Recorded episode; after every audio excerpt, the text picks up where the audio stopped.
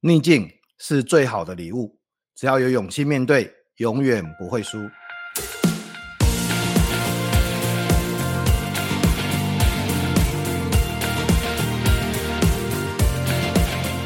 各位听众，大家好，欢迎收听《永不服输》的 Podcast，我是主持人福哥王永福。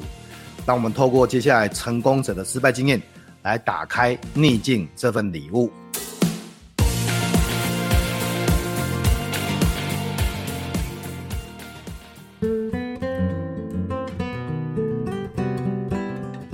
任何事都会不顺利的顺利完成，我跟你保证，它一定会不顺利的顺利完成。时间会过去，你自己也会很清楚，没什么的。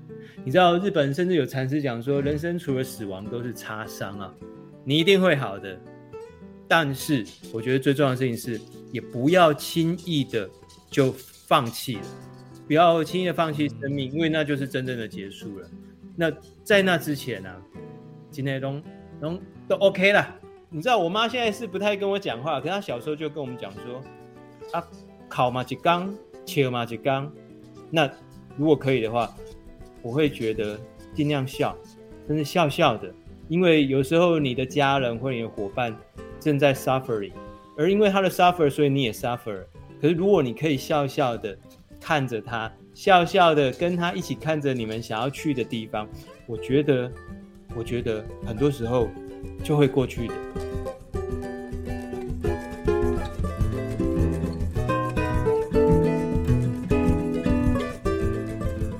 各位听众，大家好，我是福哥王永福，欢迎收听这个礼拜的永不服输 Podcast。呃，福哥来聊呢，其实有两个系列，一个就是永不服输，然后我们反问那个很多的成功者，跟大家谈一谈他。在成就背后的一些挫折啦，或失败的经验，当然还有，呃，还好舒服系列，我们也会邀请作者来跟大家谈一谈。那其实今天的这个来宾呢，他其实是两个都有办法上的哈，他也可以上好舒服，还有好十几本书可以谈啊，他也可以谈永不服输，还有很多的成就这样子。那我想今天呢，这个节目呢，呃，最最。重要的还是要请他谈一谈，在呃大家看到他很多的成就的背后，他经历过哪些的事情。嗯，福哥来聊呢，Podcast 的欢迎大家持续的追踪订阅，并且留下五星评价。那我也欢迎大家，如果你习惯是看文字的话，可以订阅福哥来信哈。呃，福哥来信每个礼拜会有一篇的文章跟大家分享我这个礼拜的一些想法跟心得。那大家都知道，呃，福哥的新书《游戏化教学的系数》现在已经。上市的哈，那大家可以去关注，目前卖的是还不错了，好像在排行榜前两名、前三名这样子。好，那今天呢，我们邀请的是我们常常在电视上面或者在 YouTube 上面看到他的广告，呃，甚至呃，今天早上我在做很多功课的时候，看到他的广告，还流了不少眼泪，这样很多广告我边看就边流泪这样子哦，其实非常动人的呃说故事高手，那也被称为这个鬼才导演啊、也被称为广告诗人哈。我们欢迎我们今天的来宾卢建章卢导。Hello，福哥好，大家好。呃，卢导，大家应该比较多的是看到他的作品这样子，他有很多很棒的作品，包含像之前呃小英总统啦哈，然后还有 Google 齐柏林篇啦哈，各大广告、各大汽车、各大知名品牌的广告这样子，他曾经也是拿到广告创意积分全台湾的冠军这样子哈。那写的到现在为止十五本书。呃，刚才我们在这个节目之前聊天的时候，听说他第十六本书要上市了，真真是非常的可怕啊、哦！这个十六本书，哎，这这这到底是怎么一回事？这样子哈、哦，然后啊、呃，像之前呢、啊，创意力啊，然后呃，这个跑在去死的路上啊，愿故事另与同在啊，很多很多的书，其实我看的都非常的精彩，这样子哈、哦。呃，我最佩服的是，这不是听说了，我是最近都看到那个卢导你在打卡五公里。五公里二十五分钟，五公里二十六分钟。你你每天都跑五公里吗？打光荣照吗？尽量啊，如果空气 OK 的话，我尽量每天都跑啊。如果时间多一点，就跑个十公里、十二公里这样啊。通常通常都会担心时间不够，对啊。那那你五公里的速度，这个跑对你来讲是轻松跑还是呃用力跑这样？你因为我看我你都跑五分多速哎。没有，因为其实我很讨厌跑步，所以我想要赶快跑完。所以会跑快一点。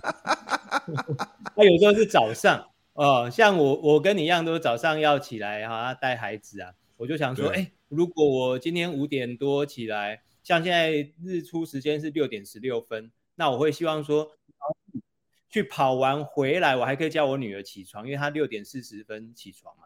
哇，你狂爱洗干的，就就又不想要在黑暗中跑，所以就会必须要 管控一下。哎、欸，这招不错哦，就是因为我的女儿也是六点四十分起床，然后会有个 d a y l i g h t 在那边嘛，对不对、哦、？deadline 会 d a y l i g h t 在那边，所以你就一定要 赶快跑回来哦。很很多也许没有跑步的的人会想说，奇怪啊，每天都跑步，按、啊、然你说你讨厌跑步，这种感觉其实我完全可以理解，我也是跑，我也是讨厌跑步那个人，但是。就是因为讨厌说要训练呐，就是奇怪，我都我练个筋嘛，还没有办法感受到跑步的快感。我不知道你你你你有你有找到了吗？你找到跑步的快感了吗？你说那个 runner high，哎，可是你跑那么远，跑那么长，你应该哦是吗？我我我是也没有啦，我是也没有，我每一步都很辛苦，我每每每一步都只想停下来，对啊。好，那这个待会我们会谈一谈，因为刚才刘导有偷偷泄露一下他的一些呃心态啦，那面对挫败的一些想法这样子哈。不过每一步都想停停下来，但是每一天都跑五公里，这就是最厉害的地方了哈。所以我们当然今天不是邀请那个卢导来这边谈他的成功，然后他有很多的很棒的作品，很多很创意的作品，呃，这些都不是我们今天要聊的啊。我们今天要聊的，今天。谈这个永不服输啊，呃，主要要谈一谈，就是到底在这个呃表面上的光环呐，这么讲好，我们可能也每个人都有一些表面的光环这样子，那这些光环的背后有没有经历过哪些的，不管是挫败啊，不管是挫折啊，不管是感受不好的心态这样子，所以我想要问一下卢导，你有吗？你有类似这样的的的的经验吗？呃，我我我觉得我应该是到现在都还持续在，如果说低潮啊，或什么低谷，我一直都还在那个波峰波谷，我是在波谷里头。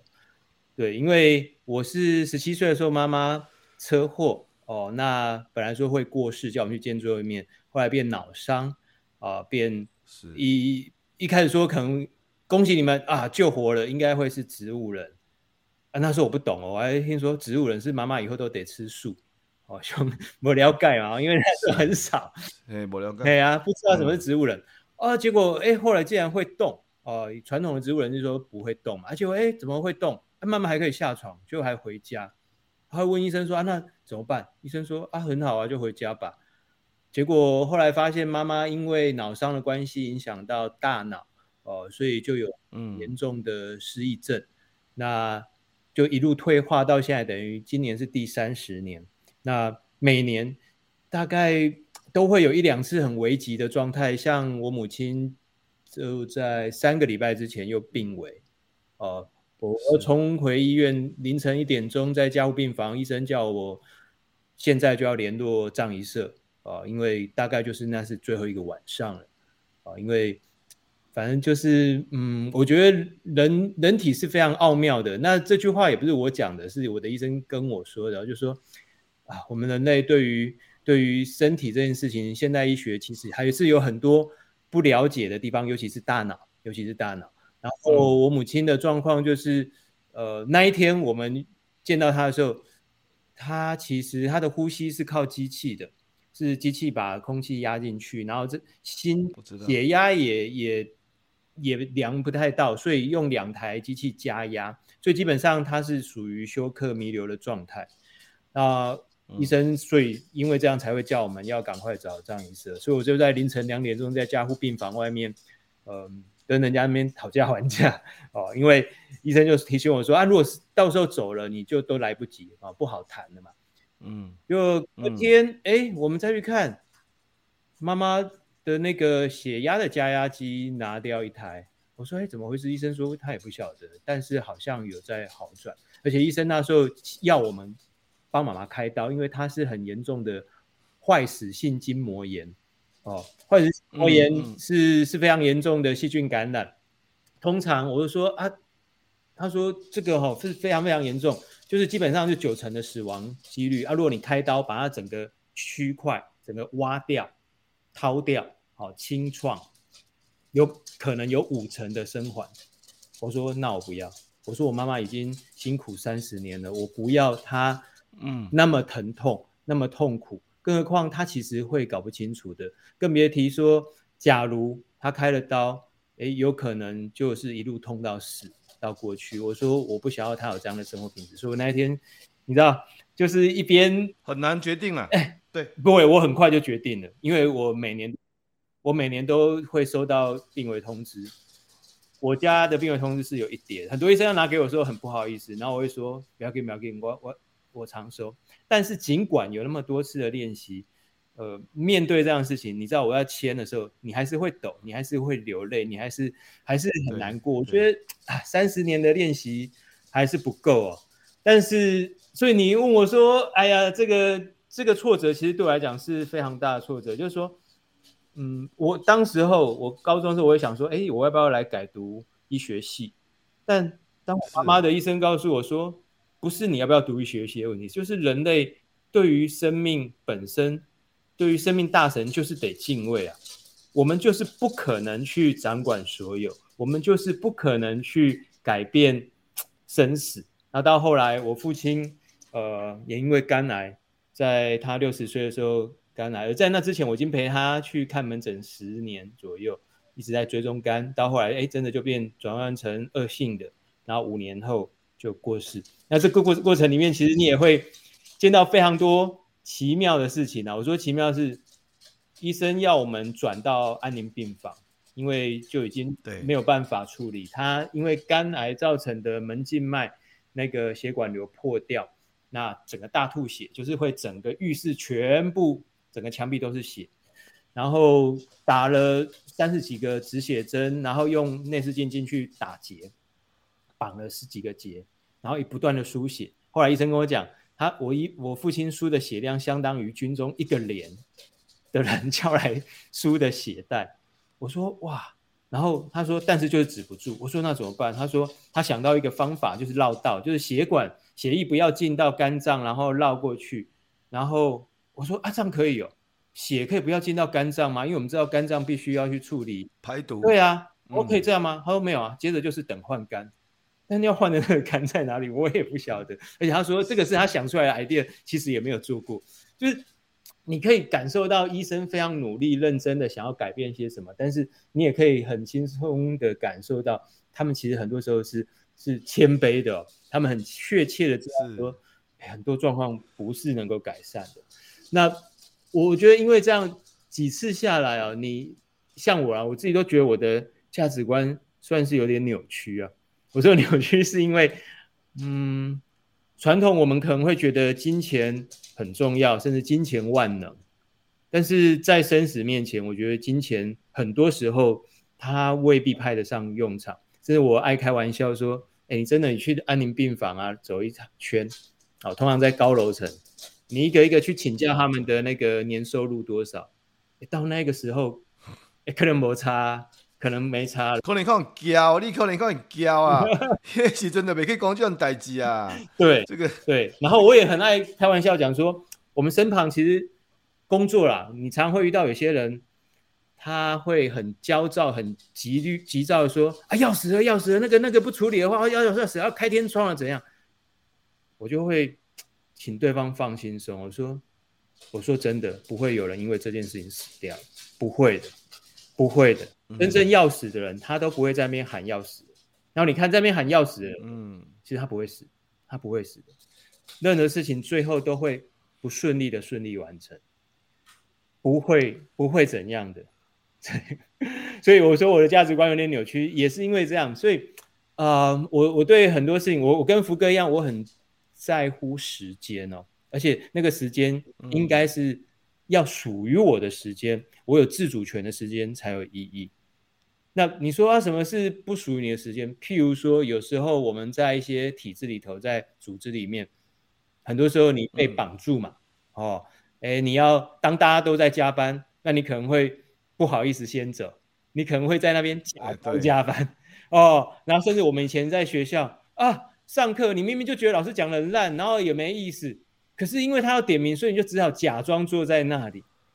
我觉得这个假装其实对于生命而言啊，我觉得是很高风险的一个行为，就是死亡是真的会到来，日子是一天天的，真的在过。可是你却用虚假的方式来面对你拥有的时间，其实假来假去，说真的，很多时候我们假装我们可以骗到别人，最后真的只有骗到自己。就好像我爱开玩笑讲说，你知道那个背假包啊，哈、那个假的名牌包，背假包，嘿，世界上只有两，至少会有两个人知道，至少，那你自己也知道啊，啊，卖你的人也知道啊，你看哦。你自己知道，如果遇到有外人看到说，哇，你这个包包好漂亮，当当季的，哇，好好好贵哦，你怎么，哎呀，你真是善待自己，对自己真好。可是你自己知道，你自己知道，你其实并不会真的开心。嗯、你怎还 gay 嘛？你怎还 gay 啊？你怎还很金呢呀？我觉得这个东西是我后来会尽量请求自己，如果有机会，当然我常会觉得我们必须被迫要说谎的机会很多，可是我可以。尽量不要跟自己说谎，嗯嗯嗯、因为那一天真的会来。嗯，哎，卢导，我其实我在我进一步问你问题之前，其实我刚才心里面有几个问题，听到啊、呃、妈妈爸爸的事情这样子。嗯、但不过我要先讲前前自我自己的前景提要。呃，我大概刚创业就是十大概十五年前，那时候我妈就身体有三个癌症，有三个癌症。好，我我妈现在还在，我妈现在还在，所以其中有呃很长的一段时间。也是一样，大概十年的时间，我就是能够完全理解。你要每天，你像三个癌症，你这就是要搞那那些事情，从胃呃百分之八十切除，呃大肠造口，呃肝脏烧灼，哦，所以你看这这些都一按你讲你就了解过去。我常常要去跑医院，然后常常要去，然后然后要去跟医生讨论说，那我我我那时候我记得我跟医生讲说，我请你猜一下。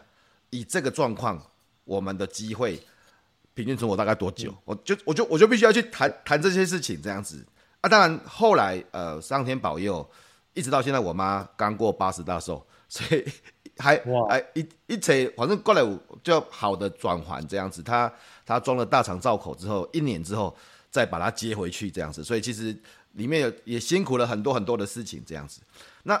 我所以我，我我我要我要问的是，就是因为你知道那个时候，我曾经压力自己大到鬼剃头也秃头。那时候刚好刚刚创业，然后又妈妈生病，又很很多事情这样，所以我就听到你讲这些的时候，我就非常非常的想要问这个问题，就是那你知道出来对，不管是妈妈，不管是爸爸，有有这些呃要进出医院啊疾病的事情，那你怎么还能够这么有创意，然后去处理？广告，因为这是这是需要很，我以为啊，它是需要很多的集中的的的心智，还是怎么样子？我根本影响掉啊，或你是怎么处理这些事情的？我我觉得跟我们一开始聊那个跑步很像哦，就是像我所有的 idea，全部都是在跑步的时候想到的，没有一个是，比方说我以前在广告公司啊，在坐在办公室里面想到，没有，我几乎所有。呃，我觉得称得上稍稍算有影响力的作品，全部都是在运动的时候想到的。那运动的时候其实很无聊嘛，啊，所以我就想要让他有聊一点。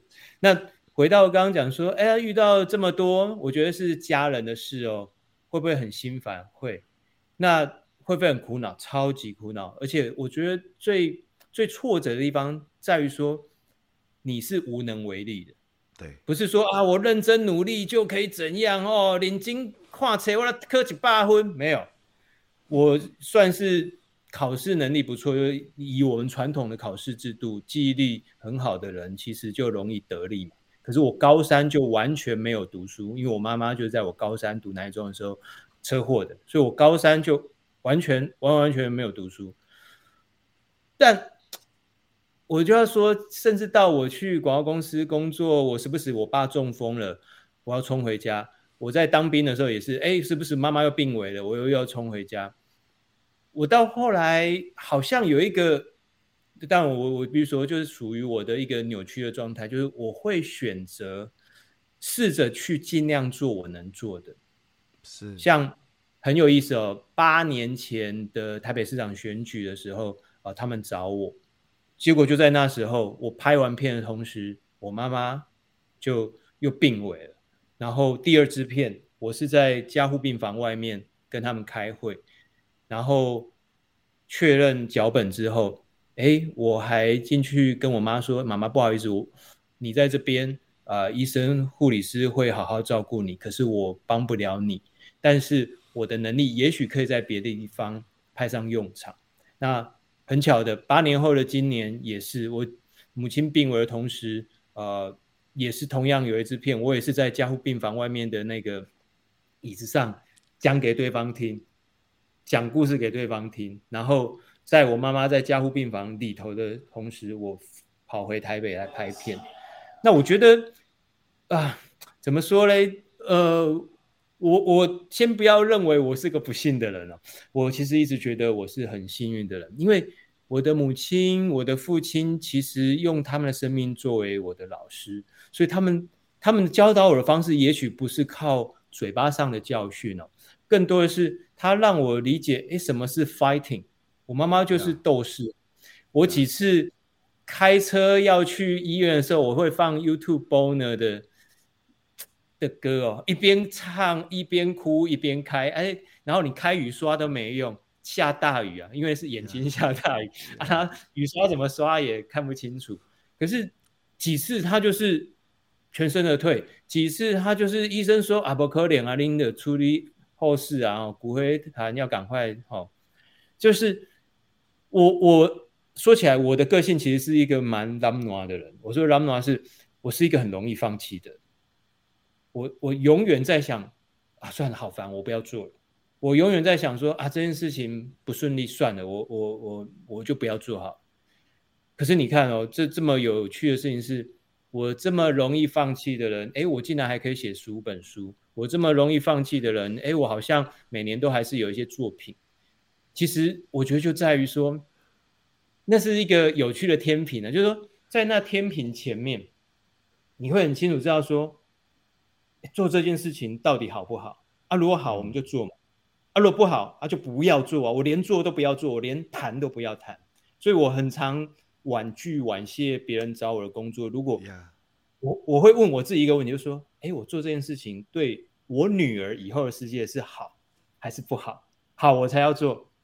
不好，哎，不好，我不要做啊！因为我做了这件事情，我有可能排挤掉另外一个接着要来找我的事。还有朋友也是，我我其实呃，大概这五年吧，我几乎没有参与任何晚上的应酬，因为我认为我我的时间就是要给家人。嗯，我我在我女儿从学校出来之后的时间，我希望我都能陪伴她，因为我自己知道，我算过。我们的人的缘分其实是很浅的。有一次我在跑步，他很快就长大了啊，他很快就长大了。哎，还有就是，而且这是一个比任何事情都还现实的。我有一次跑步就是在想说，哎，我爸那么早走，然后你知道我每次在勾家族病史，我是每一格都要填上哦，是心脏病啊、中风啊、癌症啊、糖尿啊，全部肾脏全部我弄爱尿尿。那我就想说，哎、欸，我的基因这样算是应该不是那么 OK，不是那么优。那我就在想说，如果我跟我爸缘分这么浅，但我跟我女儿缘分缘能有多深？啊，这这个取决于第一个，至少就是我能活到几岁嘛。哦，我能活多久？就我一算，如果我活到父亲的年纪，我剩七千三百多天，因为我父亲六十五岁就走了嘛。是啊，对啊。啊，这样过去之后，这剩七千两百。你想象我银行户头的钱剩七千多块，过一天少一块，我等于每一天就是要在用我的剩下七千两百分之一。哎，我不用，我不需要好好用吗？我当然要好好用啊！我今天不要，至少不是说它多好，但是我不要用在坏的人身上嘛，我不要用在坏的事情上面嘛。嗯，如果我没有没有。去做那些事情，诶，也许我在我家，我等我女儿回来，诶，我们可以一起聊天，我们可以一起去跑步，我们可以一起去聊今天发生什么事情，今天好不好玩？我觉得这对我来讲是比较重大的，是比较重要的，因为你知道吗？我常常在想说，很有趣哦。譬如说，我们很重视金钱，很想要赚钱，可是常常我就在想说，诶，十年前的今天我赚的钱，我今这笔钱现在还在吗？我自己都会想说，应该就花掉了嘛。早就已经花掉了，早就花掉了吧？可是十年前我跟我的家人在一起发生的事情，哎，我会在意啊，我可能还记得。嗯，换句话说，嗯、那件事情对我而言，可能比较有价值哦。啊，当然我也不是说大家因为这样就不要赚钱了。我觉得就从一个诚实的角度来看，有时候我很爱问人家说：“哎，你有没有领过假钞？例如过假钞？”英国也被控被人家塞到了，就是然后你不晓得那是假钞了。对啊，啊，你有没有就是就是比方说工作啊，说以前上班，老板发假钞给你，没有薪水拿假钞吗？我没有遇过，我没有遇过。没有嘛？为什么？因为我们现在薪水几乎都是转账嘛。对对，对。好，哎，转账你不太有机会拿到假钞啊，所以表示什么？这些老板们给从业人员的钱，每一分都是真的啊。嗯。但是，但是你上班的每一分钟都是真的吗？我我我的意思说，也许你会说，哎呀，可是我薪水那么低，薪水那么低是你跟老板的 deal 哦。你们谈好的哦，你们有一个 contract，嗯，你们是在符合那个合约精神底下，对方承诺给你的。那你同时你也承诺给他的是你的投入嘛？可是你真的有投入吗？好，呃，我说有时候讲说投入啊，你要有投才有入啊，就好像投篮一样，你你到底有没有在投？也许你你说啊，看起来好像很认真，但你自己知道嘛，就跟假包一样，你自己知道你今天上班有没有认真嘛？但是我倾向先不管说对方是谁，你可不可以至少认真的对待自己？因为我我也知道很多人会讲说上班就能混就混哈，能捞就捞。可是有一个麻烦哦，你如果每一次做事情都选择省力，有没有？他心了嘞，哦，我就要出三分力就好，五分力就好。我发现哦。麻烦的事情在于，后来你会发现，哎、欸，有一天我要出十分力了，你会习惯了，你会习惯了，绑住了，你肌无力了，你不大了，你的肌肉没有力气了，因为你常常不出力啊，你在那边假装哦，都只有表演，结果我们又不是演，我们还演得很烂，演得很蹩脚，真的，因为我遇过很多专业表演的，专业的这些戏剧大师，我说什么最难演？他说假装，假装最难演，因为假装意味着。同时要做两件事，你假装在加班，但其实你在逛线上购物网站。所以你看到一条很漂亮的裙子，很高兴，可是你又要要忍一下，不能大声嚷嚷说：“哦，这个好便宜哦，大家来看。”没有，因为老板在旁边嘛，因为老板在旁边，你还要装嘛。哦啊，可是因为这样子其实很累嘛，你其实是在单一时间里面，你在同时做两件事，而且这两件事里头有一个是你不乐意的。如果这两件事都还是你乐意的，我觉得就算了。那我有时候反而会觉得，如果说失败啊，我觉得这会让我常常会觉得更加有那种挫折感，就是我为什么不能活得像我自己，像我自己想要那样子。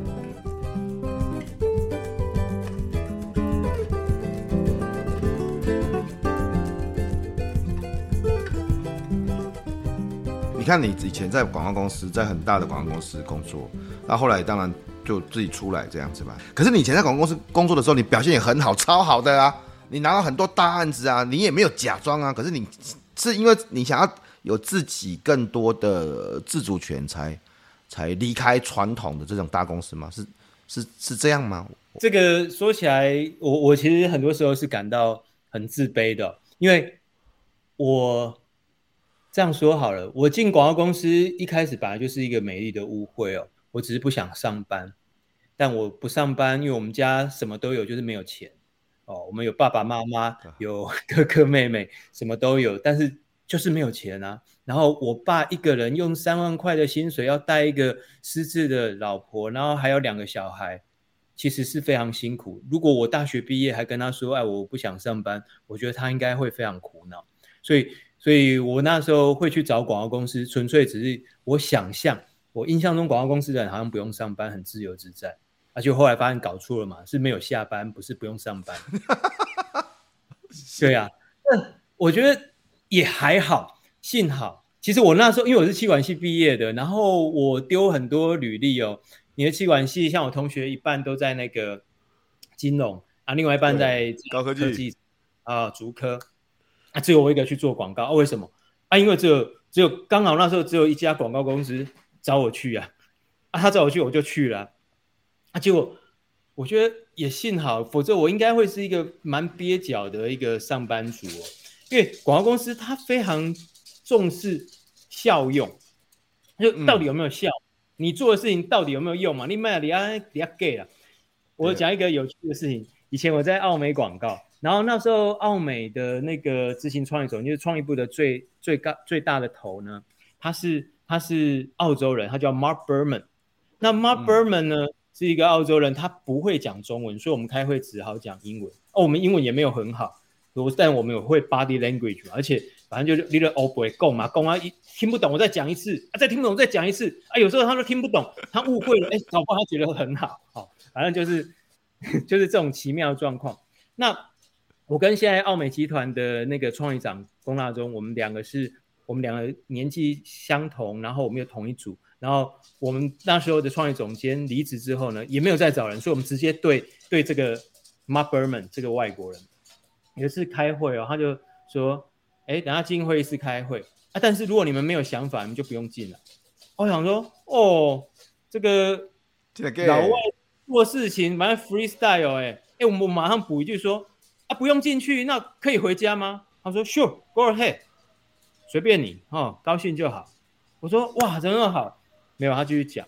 他说：“基本上啊，如果你没有想法，你在这会议室里面，对他而言，你根本不存在。”我想说：“哦，鸟人讲话有个机车，因为他叫 Berman 嘛，所以我们都用中文。鸟人讲话很机车，哎，没有，还没讲完，他继续讲。他说：‘哦，而且如果你没有想要想，你最好不要进来，因为你你进来，你还会消耗掉我们大家的氧气。’”影响我们所有人的思考。然后哦，真的很贱，对不对？讲话真的很机车。机车啊！你知道，多年后啊，我懂他的意思。他真正的意思是说，你卖 gay 啊，你干嘛要假装你有东西啊？你如果没有东西，你就赶快去想啊，你就赶快去想啊啊！你也不用进来这边 brainstorming。好，我们讲 brainstorming 叫什么？脑力激发想啊，创意激荡。哎你没有 brain，你只是在那边 stormy，你只是在那边风暴而已。那边欧北线那边假装，嗯，我觉得这很好。对，我觉得哇，你们写给啥？你根本都无物件嘛，无物件，重点不是讲你无物件，无物件你更要有物件。你还乱，你还你还乱的呀？对呀，对呀。但是说真的，这跟我们我们的文化有点关系啊。我们的文化很习惯，让我们容易往这边去。哦，不管你是说啊，要符合团体的模样或者什么，可是你知道吗？广告公司就是这样。所以后来我跟大中很多时候想东西，我们是在阳明山的温泉，我们去泡温泉。啊、上班时间哦，上班时间为什么啊？上班时间最没人啊，最舒服啊。啊你差别你你、欸、对，就是你刚刚讲 d a y l i g h t 嘛，时间到我有东西嘛，你不要时间到你只有花了时间，但你没有东西嘛，那就 dead 了嘛。哎的戏呀，真的死了啊！对啊，day night 的意思就是说，在那一条线之前，你想做什么都可以，你只要时间到，拿出东西来，你什么事情都可以做。唯一我觉得我就会奉劝大家不要做的事情，就是不要在那边假装啊！你把你的力气、时间都花，然后再假装。哎、嗯，可是你知道吗？像我跟大中那去泡温泉，哎，我们会讲好、哦，没有想出来，我们不要起来。哇，那就赶快呢，就笑了，压死啊，帮自己呀、啊。然后我们会在那个，诶，现在新义区的那个豪宅区，以前都菜园啊，中仁路对面那边，现在都豪宅嘛。我们就去跑步哦，哎，可是我们会讲好，上班时我们去跑步哦。但我们讲好，没有想出来不要停，我赶快不要停。我我觉得哦，人都要想法子对付自己，都要想法子对付自己。如这也不是我讲，是梁朝伟讲的啊。人要想法子对付自己，因为否则世界会来对付你。有时候像我跑步。我就会想说啊，好喘好喘，但是 OK，我现在喘一点，也许我以后喘少一点，没下喘哦，或以后我可不可以跟我女儿玩久一点？我在这上面投资越多，我的付出越多，哎，再怎样，他至少奠定一个进入门槛嘛。哦，如果今天有什么状况，嗯、我至少可以跑得比别人远，跑得比别人久，我至少可以绕跑。我都会倾向说，如果可以的话，尽量还是真诚一点对待自己。回到刚刚讲的，你知道吗？像我父亲在病危的时候啊，我一样哦，我我顾他，哎，可是我就是跑医跑鞋就带去成大医院啊。中间我每天就是一样要跑，我就在成大校园里面跑，然后记者要来采访我，我说你等我一下，我在十分钟就跑完。所以我在成大那个医院外面的榕树下面，记者在访问我说啊，你最近拍那什么片的时候，我是规身躯当记记的，就是湿哒哒，非常狼狈的。嗯、我都会觉得，如果你有机会把自己弄得狼狈，大概比较不至于被别人弄得狼狈，因为你已经先对付 你对付自己，我是然后不要让社会来社会来对付你这样。对啊，然后当然，我觉得最核心的还是一个是真的，人生苦短。要及时行善，那个善，有时候未必是所谓的好，嗯、就是我们传统讲的那种好事啊。善也包含善待自己嘛。嗯、你如果善待自己，哎、欸，如果你不对自己好，你知道吗？常常我们又遇到某些人啊，会主动来跟我说：“哎呀，导演，我有什么有什么事情交给我来处理。”那我就会看哦。第一个，你有善待你的家人吗？你有陪伴你的家人吗？嗯你你的小孩，哎、嗯，你你有陪他做功课吗？你有把时间花在家人身上吗？如果没有，哎，我就会很好奇，你连你的家人都不善待了，我怎么可以相信你会对我好？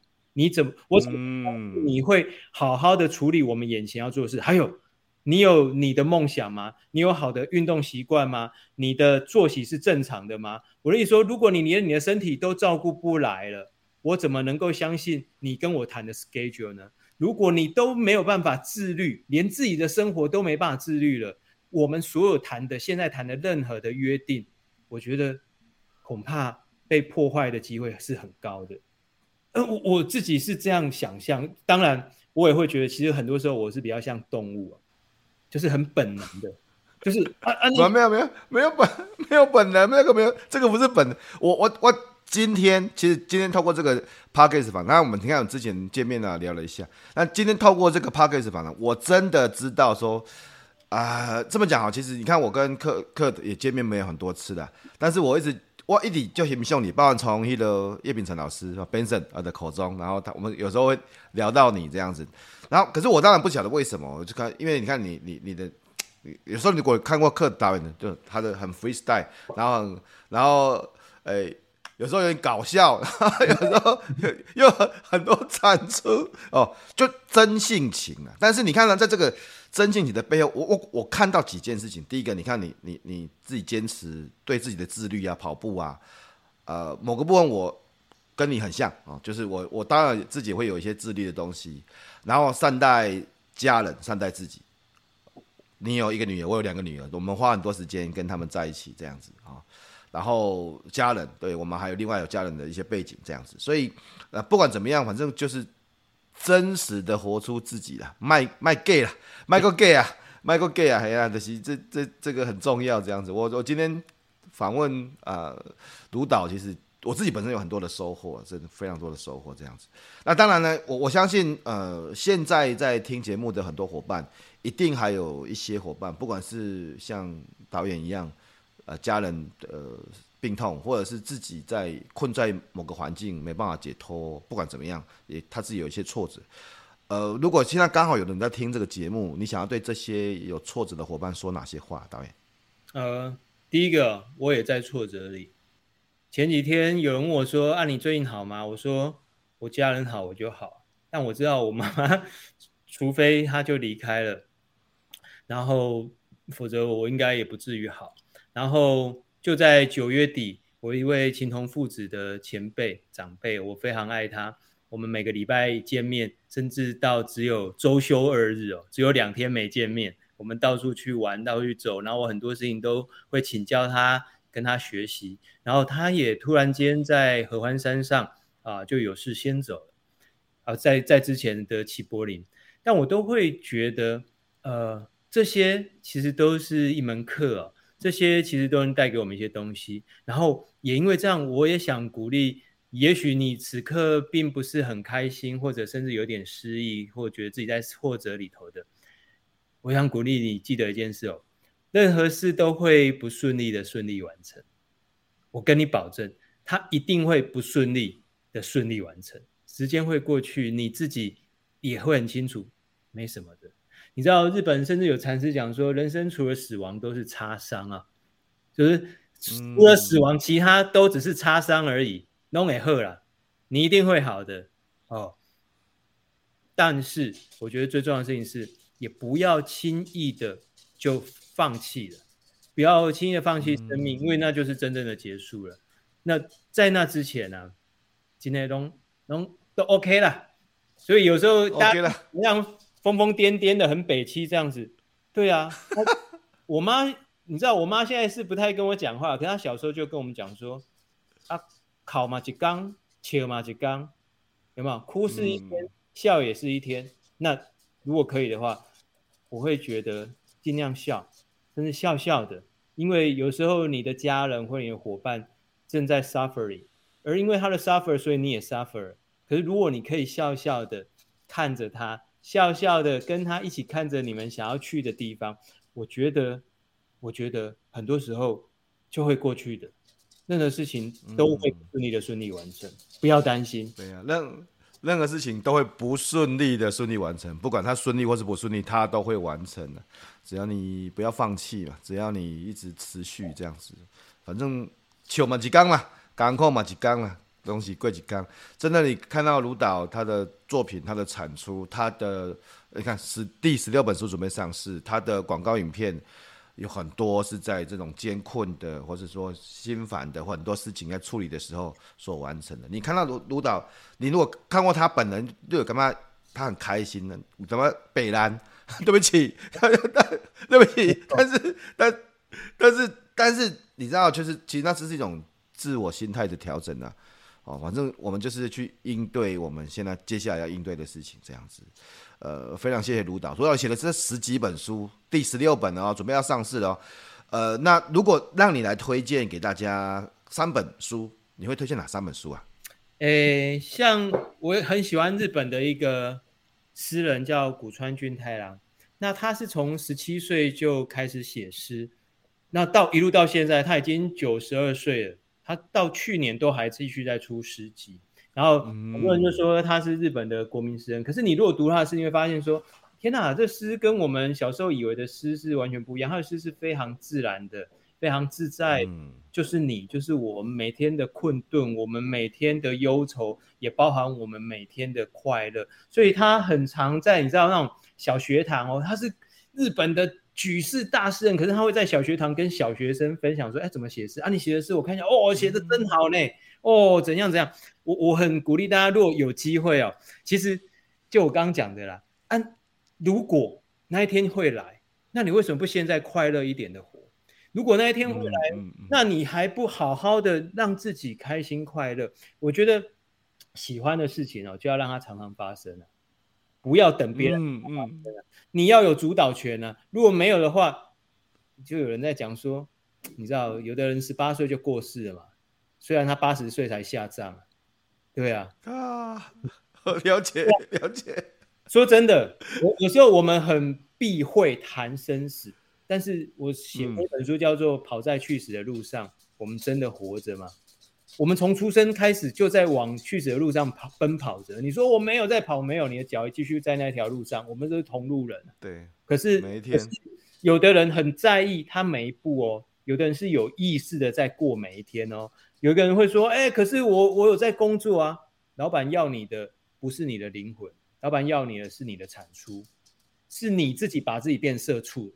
人家他老板会说：“哎，我不是畜牧业哦，为什么员工会变社畜？”我没有，我要请的是人哎、欸，是人就有灵魂，是你自己让你自己的灵魂说啊，我要卖给老板，老板说我不要，白谁我不来啊，更别提说老板的钱根本不够，不够买你的灵魂啊，你的灵魂是你的，你为什么要让自己那样呢？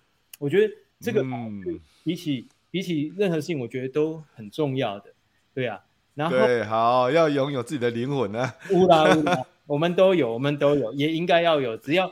有时候我就想说，我们跑快一点哦，让烦恼跟不上；啊，也跑慢一点，让灵魂跟上。对啊，嗯，这个这个，我说到灵魂，最近我在我顶起在吗？刚刚写完书嘛，我对我对自己说，我已经我已经付出我的灵魂了，我已经修到，我已经把这个书已经修到说，我认为值得付出我的灵魂了，我已经付出我的一切，你记得车名定，我我觉得自己认为。我已经付出我全部了，这样子对这个书这样子啦。这就是、欸、那第二本书，对啊，我我觉得你今天，我我我我自己认为我很认真，我我认为我是认真的人，啊、就对，哎哎，在某些事情啦，在在某些事情了，不是每一件事情，很多事情我都不认真的。但像我女儿就跟我说，那约大概是她三四岁的时候，她跟我讲，她说：“爸爸，我发现哈，好好玩就好好玩，不好好玩就不好玩。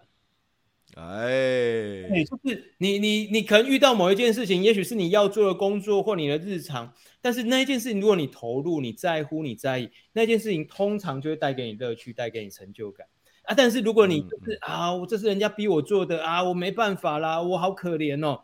那我跟你保证，这件事情绝对是苦差事。这件事情你不会从中得到乐趣，还有你怎么做都做不会好的。就算你再怎么帮你很认真，别人都一眼就看得出来。更别提说，不管别人，你自己知道你不认真，然后你一辈子就这样不认真。我觉得啊，像我很喜欢每天他放学都问他说：“哎，今天好不好玩？今天有什么好玩的？”我不是，嗯嗯，我不在意说，哎，你在学校有考几分什么？我在意是，你今天有领略到什么？你觉得有趣的、好玩的事吗？你可不可以跟我分享？你可不可以告诉我？然后我发现，我常常被他启发，我常常是那一个学生，他是我的老师，他常教我很多东西。所以我我觉得，但我们会觉得说啊，有孩子很好，啊，也许有的人未必未来想要生小孩，那也没关系。我跟你。分享一个好消息，就算你未来没有孩子，再怎样，你至少曾经是个孩子。你回想你当孩子的时候，你享受到的乐趣的那个当下，有时候我常常看到福哥在分享说，你每天在工作里头进入心流的那个状态，有没有？对，每天每天是是，就是那个东西。那我就问说，哎，我们都一样是人，我们都生而平等，为什么福哥可以享受到心流？难道就只因为福哥比较有福吗？没有啊，我觉得那个福气是福哥自己带给自己的，他善待自己。不过，不过，我觉得刚才那个卢导也谈到一件事情，就是我觉得看我们面对自己吧，就是我知道我什么是我要的，我也知道什么是我不要的，所以那些不要的拍谢我的买呀，我我我我也不要去假装，因为那就我不要的东西。啊，比如说我也很少，你看我基本上没有晚上的应酬，没有，我上完课就回家。然后也不会有其他，反正那个东西我不要，我就不要，我也不会假装说我啊，我配合一下，我要，我基本上我才归回啊，我也才不假装好吧，我我我这那个东西我可以不用假装了，这样子。村上春树跟你一模一样哦，村上春树是每天八晚上八点睡觉，凌晨四点起来开始工作，然后一路。哎，写写写写到中午，中午之后，哎，他就去运动、听音乐。晚上呢，就吃完饭后跟老婆聊天，因为八点很快就到了，马上就要上课。没有人，没有人可以约村上春树出去说，哎，我们去 hang out，我们去干嘛？没有的，没有的，因为他认为他要做他喜欢做的事情，把最好的时间留给你真正想做的事。嗯嗯嗯，你会感受到你有主导权，你不会觉得自己是谁的奴隶。我觉得那是，嗯。我觉得，尤其我们在一个自由的国家，那你真的自由吗？你真的自由吗？如果你真的自由的话，你应该能够好好的善待你自己。你应该能够像福哥说的，就是什么事情是你要的，什么事情是你不要的，不要的就 say no。嗯、你永远在说 yes yes yes，那那你自己的 yes 在哪？对啊，对啊，对啊。好，那第二本书是什么？第一本书是诗集《古川俊太郎》。第二本书是什么？第二本，哎，我不要给哪是基地吗？我给，我给，我给。瑞尼克，瑞尼克探长，瑞尼克探长这一系列总共有十本，我觉得非常值得一看。尤其台湾现在是有一位很棒很棒的翻译家，叫李建怡。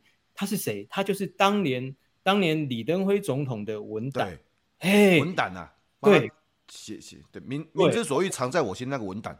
哎啊，借机用人啊，这些其实都是他写的。然后最重要是他的文笔非常好，他也不是。他当然过去有在政府机关工作，但其实他本来就是一位，比方说，甚至是斯坦福大学的访问学者，他本来就是文学家。嗯、然后他他因为非常喜欢这个系列，所以他为了这个还开了一个出版社，好来出版这个系列。哦、你就知道这是作品，哦、非常非常有诚意的作品，很值得一看。那重点不在于说推理呀、啊、解谜，不是，他在谈的是人生，他在推的是人生的道理。嗯他在想的，他在解的是人生的谜题啊！我我觉得我读这一套非常享受。里面的探长呢，他不是什么办案如神，没有，他自己有非常多他自己人生的问题，还有家庭的问题，还有体重过胖的问题，他有想要偷吃东西，可是又又想到健康的问题，然后他也会常常要抓了罪犯之后，又发现罪犯的家人眼看着接着会掉入地狱里头，所以他每天去想办法去看这些家庭，可是这些家庭很讨厌他，为什么？因为他是警察嘛，然后他也看着，嗯嗯，有些人可以。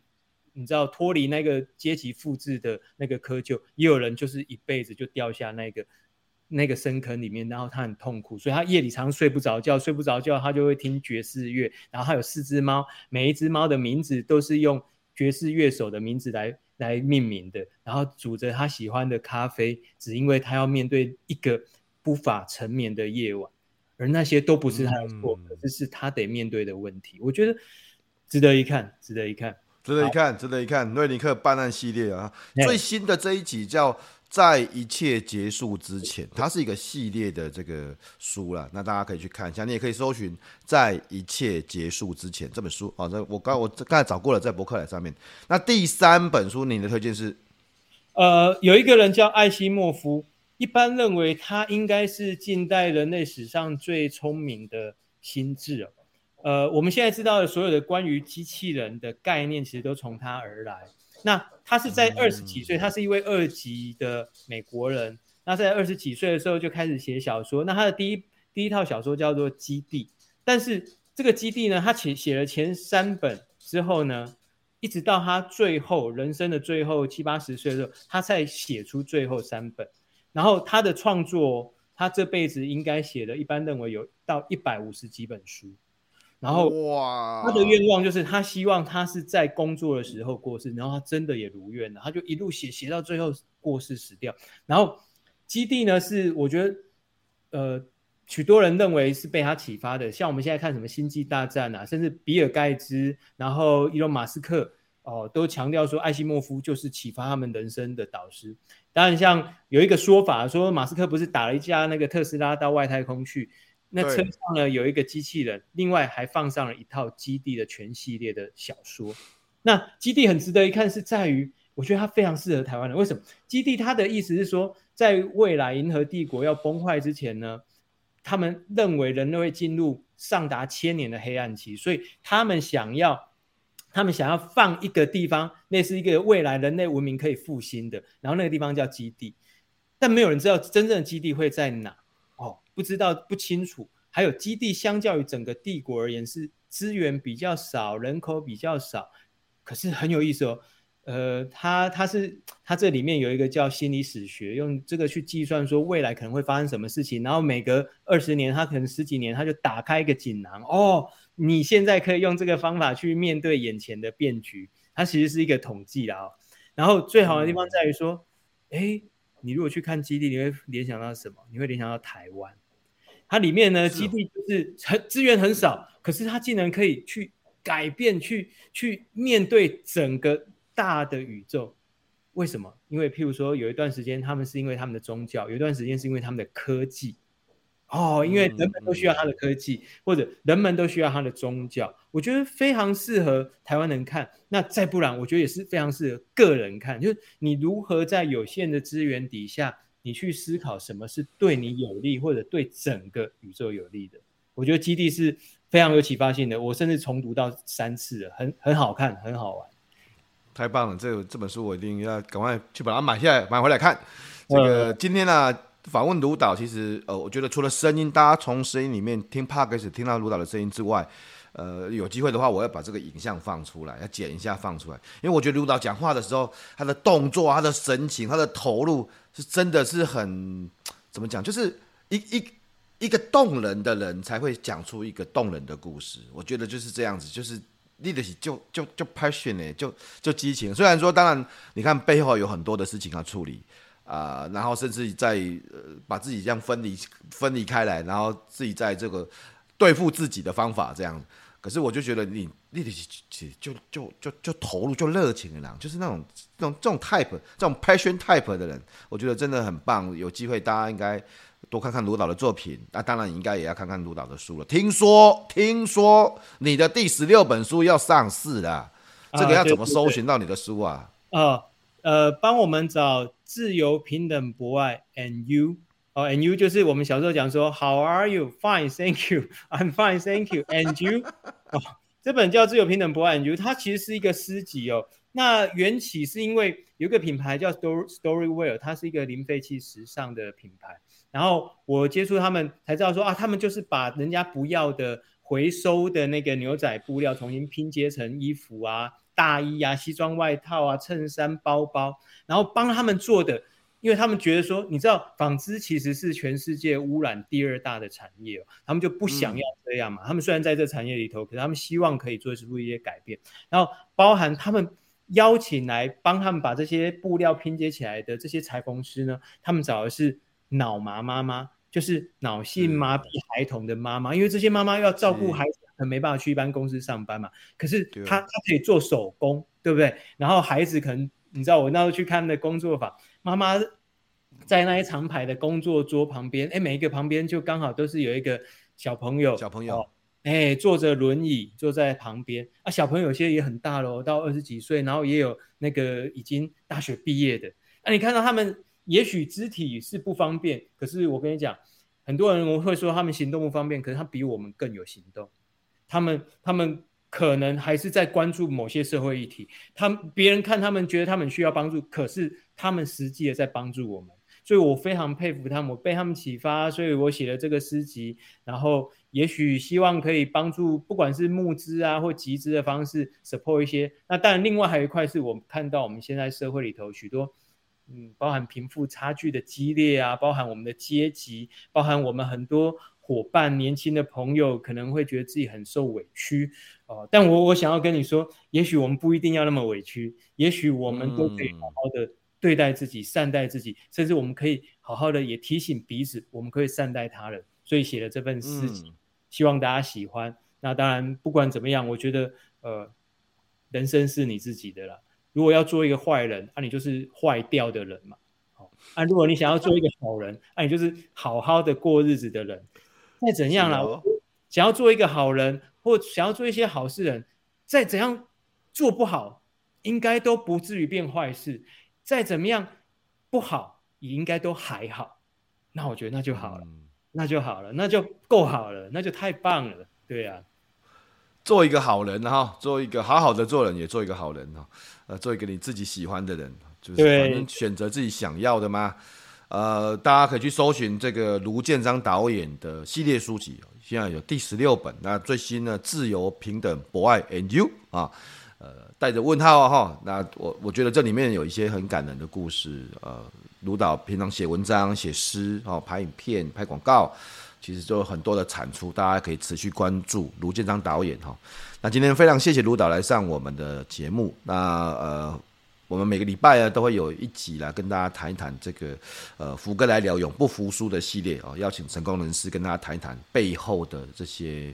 大家看不见的背后了哈，其实当然你看，不管是怎么样多辛苦，看起来还是很开心呐哈。然后不管再怎么样多讨厌，每天还是跑五公里啊。所以这里就想办法想办法对付自己。那如果你觉得说，哎，这样有点变态呢？好吧，那你这么说我也没办法。但是重点是我们我们都在对付自己，最终压迫自己，有一些产出，有一些贡献，然后有一些帮助人的东西。我写书也是这样子啦。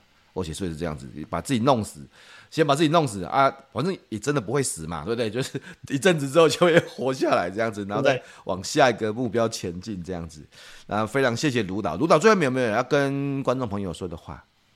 好啊，嗯，我觉得台湾是一个非常独特的地方哦。那我们不要害羞，但是也不要太客气。